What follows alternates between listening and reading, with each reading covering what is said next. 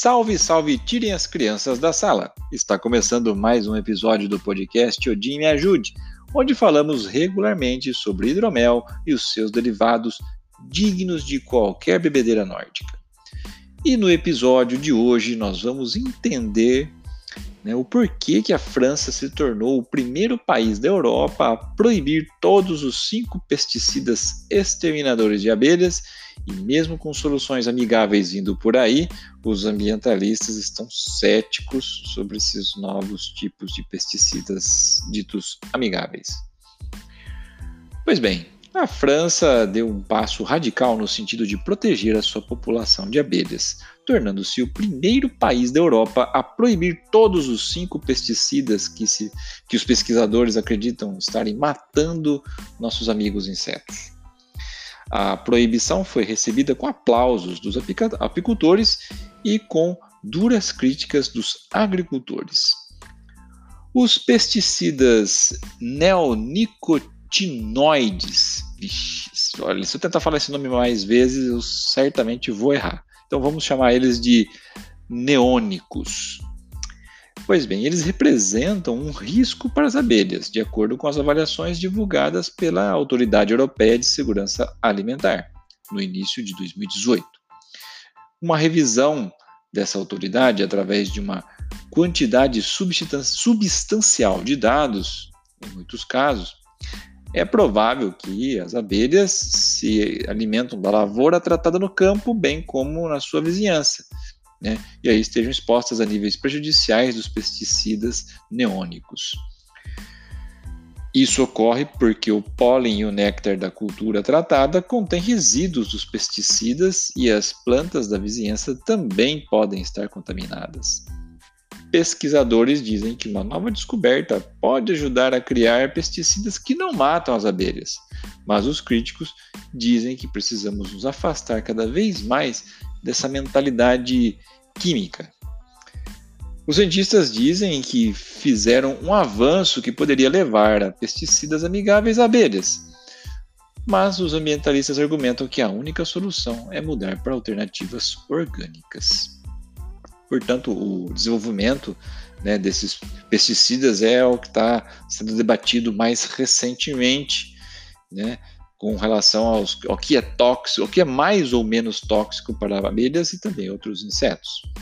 Pesquisadores do Centro de Pesquisas de Rothamsted, da Universidade de Exeter, e da produtora de pesticidas Bayer, dizem que as suas descobertas são, suas descobertas são fundamentais para a produção de pesticidas que protegem as plantações sem causar danos às populações de abelhas.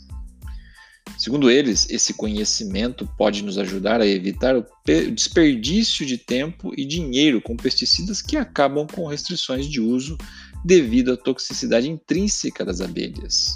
Assim disse Chris Bass, da Universidade de Exeter. Porém, nem todos os pesticidas são os mesmos. O uso de, dos neocônicos foi restringido pela União Europeia em 2013. No mês passado, né, estamos em 2019, o a Agência de Segurança Alimentar da União Europeia confirmou que os pesticidas prejudicam as populações de abelhas. Vários estudos anteriores também mostram que os é, pesticidas neocônicos afetam os cérebros e os corpos de abelhas e outros insetos, alterando seu comportamento, reduzindo sua fertilidade e expectativa de vida.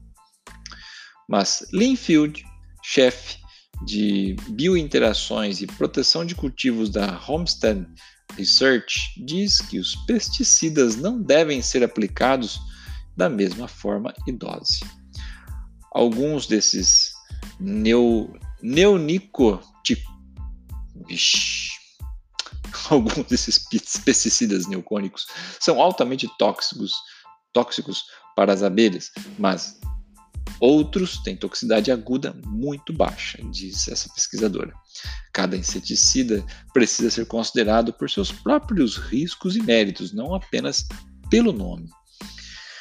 Agora, compreender a resistência dos pesticidas é importante e uma pesquisa analisou o porquê as abelhas e zangões resistem a um tipo de inseticida, mas não a outros.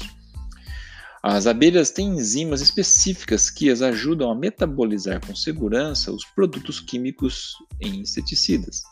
Pesquisadores descobriram uma subfamília específica dessas enzimas, chamadas CYP9Q, responsável pela rápida quebra de certos é, pesticidas neocônicos. Identificar essas enzimas-chave fornece ferramentas valiosas para examinar novos, novos tipos de pesticidas no início do seu desenvolvimento. Assim podemos checar se as abelhas podem destruí-las, disse nossa amiga Bess. Ralph Nowen toxicologista de insetos e principal pesquisador do estudo da Bayer, disse que os pesquisadores agora terão mais condições de entender por que certos inseticidas têm uma alta margem de segurança para as abelhas. Mas ainda assim, é perigoso? Nem todo mundo está convencido. Dave Golson, da Escola de Ciências da Vida da Universidade de Sussex, disse à Deutsche Welle um órgão né, de comunicação da Alemanha, que a sua pesquisa publicada no ano passado descobriu que a tiaclopride, nossa, esse não tem um sinônimo, sinto muito. Enfim, esse, essa substância causa danos significativos às colmeias. Apesar da menor toxicidade para abelhas em comparação com ou, alguns outros pesticidas neocônicos, há evidências de que o uso de, de tiaclopride prejudica as colmeias em condições de campo. É menos tóxico, porém, né, mais aplicado a uma taxa muito maior. Emily Marques, cientista da Pesticide Action Network da América do Norte, também diz que a exposição a pesticidas ainda afetará as populações de abelhas. Os neônicos é, são inseticidas e a exposição de insetos a esses produtos químicos, em geral, não será benéfica para a saúde das abelhas, disse ela a Deutsche Welle. A extensão dos efeitos da exposição a essas misturas complexas não é bem conhecida, ainda acrescenta ela. Porém, nem tudo é sobre abelhas, né? nem tudo é sobre elas. Kate, é, Keith Tyrrell, diretor da Pesticide Action Network UK, uma instituição de caridade britânica que promove alternativas aos pesticidas químicos, disse também a Deutsche Welle que, embora mais pesquisas sejam sempre bem-vindas, o novo estudo tem um foco um pouco estreito. Não são apenas as abelhas. Os inseticidas são projetados para matar insetos. Então, usá-los inevitavelmente irá perturbar os ecossistemas e levar à perda da biodiversidade. Precisamos lembrar que há um padrão aqui. Nos, nós encontramos um produto, desenvolvemos, lançamos e depois de alguns anos que descobrimos que há problemas. Um importante estudo publicado no ano passado no periódico Nature Plants mostrou que é possível para fazendas reduzir o uso de pesticidas sem grandes prejuízos. Precisamos encontrar uma maneira de mudar nosso modelo agrícola e mudar para métodos não químicos de controle de pragas que funcionam com a natureza. Essas técnicas existem e são eficazes, segundo nosso amigo Tyrell. Esse texto foi baseado num artigo da, do, do, do site da DW, da Deutsche Welle. Teve tem uma tradução livre e está disponível no site da Odipone pra, na íntegra para vocês, inclusive no, nos links deste post, em qualquer é, agregador de podcasts, você pode consultá-lo.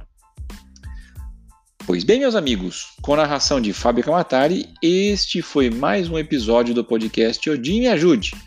Toda primeira e terceira quinta-feira de cada mês, um episódio estupidamente gelado esperando para ser degustado por você. Se você gostou desse conteúdo, continue conosco. Vamos apresentar informações, receitas, papos de boteco ou de taverna e afins sobre o universo do hidromel. Aproveite e apresente esse episódio para um amigo. Estamos em todas as plataformas de podcasts, como o Spotify, por exemplo. Aproveite também para se conectar às nossas redes sociais e ficar atento a lançamentos e promoções. Este podcast é um oferecimento da hidromelaria Old Pony. Acesse Old Pony, é, pony com Y no final, .com.br. Conheça o nosso site e a nossa loja online, claro, se você for maior de 18 anos. E que Odin nos ajude.